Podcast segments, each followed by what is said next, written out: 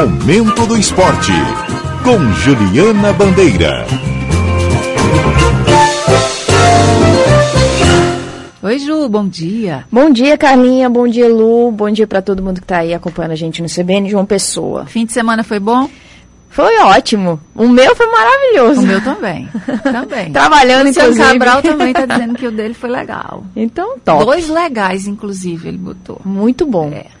Tá joinha mais enfático. joinha. Exatamente. Aí a gente começa a semana mais né, abastecida. Exato, mais, né, exatamente. Com as energias recarregadas e etc e tal. Então vamos embora, vamos embora para falar de esporte. Tenho aqui na minha pauta que mais um jogador do Belo deu adeus ao clube nesse fim de semana. Aí para ele, será que para ele foi bom? É, assim. Esse fim de semana, como foi pra gente? É, na verdade, o Netinho, que é o jogador que se despediu também esse final de semana, na, mais precisamente na sexta-feira, a gente ficou sabendo é, da confirmação da saída dele do Botafogo, já não deve permanecer na temporada 2024. Ele ele é um jogador que teve muito destaque na Série C, né? Quando jogou, quando é, jogou bem, ajudou muito a equipe, era uma referência até no sistema cri criativo, apesar de ser um volante. É, e, e, teve muito destaque na Série C, né? E o Netinho é um jogador que está ali no eixo Rio-São Paulo, né? Ele foi trazido é, pelo Felipe Surian e é, os estaduais ali, eixo eixo Rio-São Paulo, vamos combinar que financeiramente, em termos de visibilidade, é, são melhores do que o estadual paraibano, por exemplo. Então, para esses jogadores que têm um mercado nesse eixo, é mais favorável, inclusive, de que esteja ah, aberto a contratações é, para esses estaduais. E no caso do Netinho, inclusive a assessoria dele informou à equipe do GE que alguns clubes inclusive que estão disputando a Série A, já teriam meio que sondado aí o Netinho, tá? Então, é, ele está livre no mercado. Disse que, nas palavras dele, que tem a ciência de que deu melhor dele para o Botafogo, agradeceu ao Botafogo pela oportunidade de ter vestido a camisa do Belo.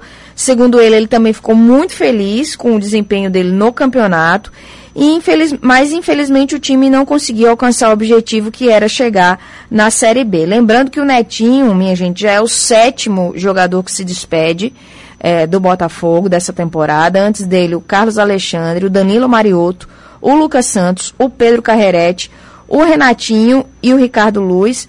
Além, claro, do treinador Felipe Surian, a gente já tem aí as confirmações apenas é, do novo diretor executivo de futebol, né, o Fausto, que já foi jogador é, do Belo, e também temos a confirmação aí do Pipico, centroavante Pipico, que também, segundo o próprio Botafogo, já renovou com o clube para a temporada 2024. Muito bem. E a Raposa já tem nova diretoria. Isso, Rômulo Leal foi eleito presidente do Campinense, ele era da oposição à atual gestão. É, a gente, na verdade, ah, foi ontem a eleição, né? Lá na Toca da Raposa, uma eleição que, diga-se de passagem, foi bastante conturbada, com várias, várias polêmicas, denúncias. É, com o próprio presidente da comissão eleitoral se afastando do cargo para rebater denúncias do Lenin Correia, por exemplo, que disse que havia várias irregularidades dentro do processo eleitoral. Uh, o, o atual, o o presidente afastado, né, o Danilo Maia, o último presidente, também denunciou que o afastamento dele teria sido irregular. Enfim, é, várias. O, o, próprio Carlos Gonzaga, que era um outro candidato, disse é, das dificuldades que o Campinense tem, revelou uma dívida de cerca de 20 milhões de reais dentro da Raposa. Enfim, foi uma eleição bastante conturbada, mas. O Rômulo Leal, que é a oposição, conseguiu vencer com 64 votos. Lembrando que quem vota no Campinense são os sócios, tá? apenas os sócios votam na eleição. Tem os sócios patrimoniais e os sócios remidos, que eles chamam. Os remidos são aqueles que não necessariamente pagam as mensalidades, mas como o, o Campinense também é um, um clube de, de social, né? Um reconhecido clube social, inclusive na cidade de Campina Grande, tem esses dois tipos de votos, tá? Foi 135 votantes, desses quais 64 votaram no Rômulo. Uh, em segundo lugar ficou o Lenin Correia, da situação, com 50 votos, e o Carlos Gonzaga, que era o terceiro candidato, ficou com 14 votos. E aí a gente é, fica na expectativa, lembrando também que o Rômulo Leal, ele já foi da conselheiro do clube, ele comandou a parte executiva do Campinense em 2010 e foi afastado na época tá, Carla? Ele foi afastado do cargo pelo Conselho Deliberativo. Então, depois da eleição, vários torcedores da Raposa se pronunciaram nas redes sociais, é, contrários aí, lembrando que ele já tinha sido afastado do cargo, e aí trazer de volta um diretor que já foi afastado, enfim, que seria uma contradição e um retrocesso, mas o fato é que ele foi eleito.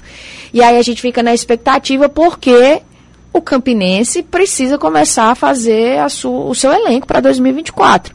Né? Vários clubes já estão pensando nisso e o Campinense, por estar nesse processo eleitoral, ainda não tinha parado para pensar nessa questão. E agora chegou a hora, a gente está nessa expectativa. Bom, no feminino temos os quatro semifinalistas do Paraibano. Isso.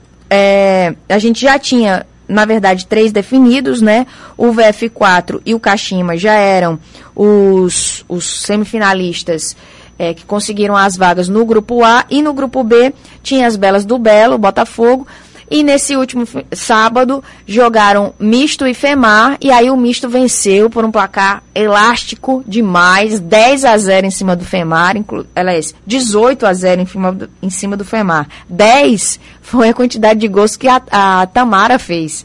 Então, a Tâmara, na verdade, fez. Só ela fez 10 gols em cima do Nossa. Femar. É, ela, não sei nem o que dizer que ela podia chamar no Fantástico. Ela podia chamar um DVD inteiro no Fantástico, a Tâmara. Fazer uma playlist. É, exatamente, fazer uma playlist. E aí a gente já tem os confrontos das semifinais definidos, ainda não temos as datas, tá?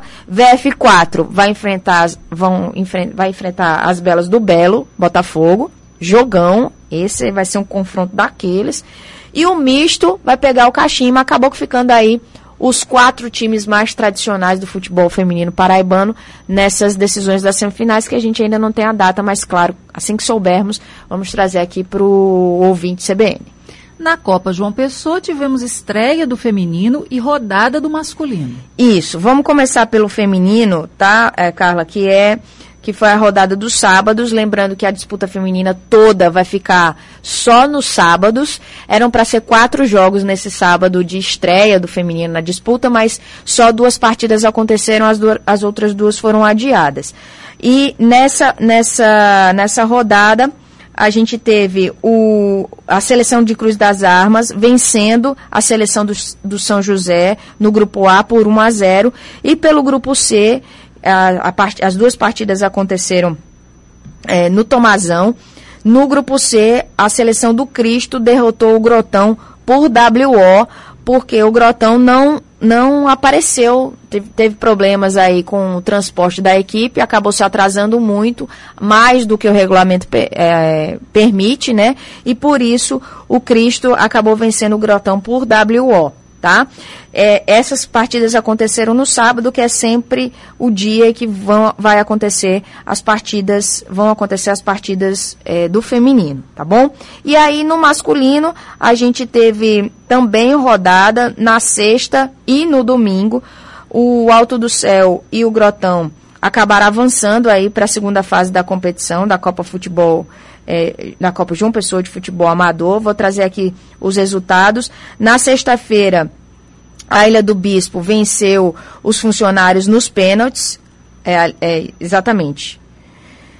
Aliás, os funcionários venceram a Ilha do Bispo, os funcionários venceu a Ilha do Bispo nos pênaltis. E na outra partida, o Colibris venceu os bancários por 1 a 0 no Wilson. E aí no domingo, o Alto do Céu perdeu do São Rafael por 1 a 0 e o Grotão venceu o Mangabeira por 1 a 0. As duas partidas rolaram ontem no Tomazão. Então, Hoje tem partida também pela Copa João Pessoa de Futebol Amador, vai ser às 7 horas da noite.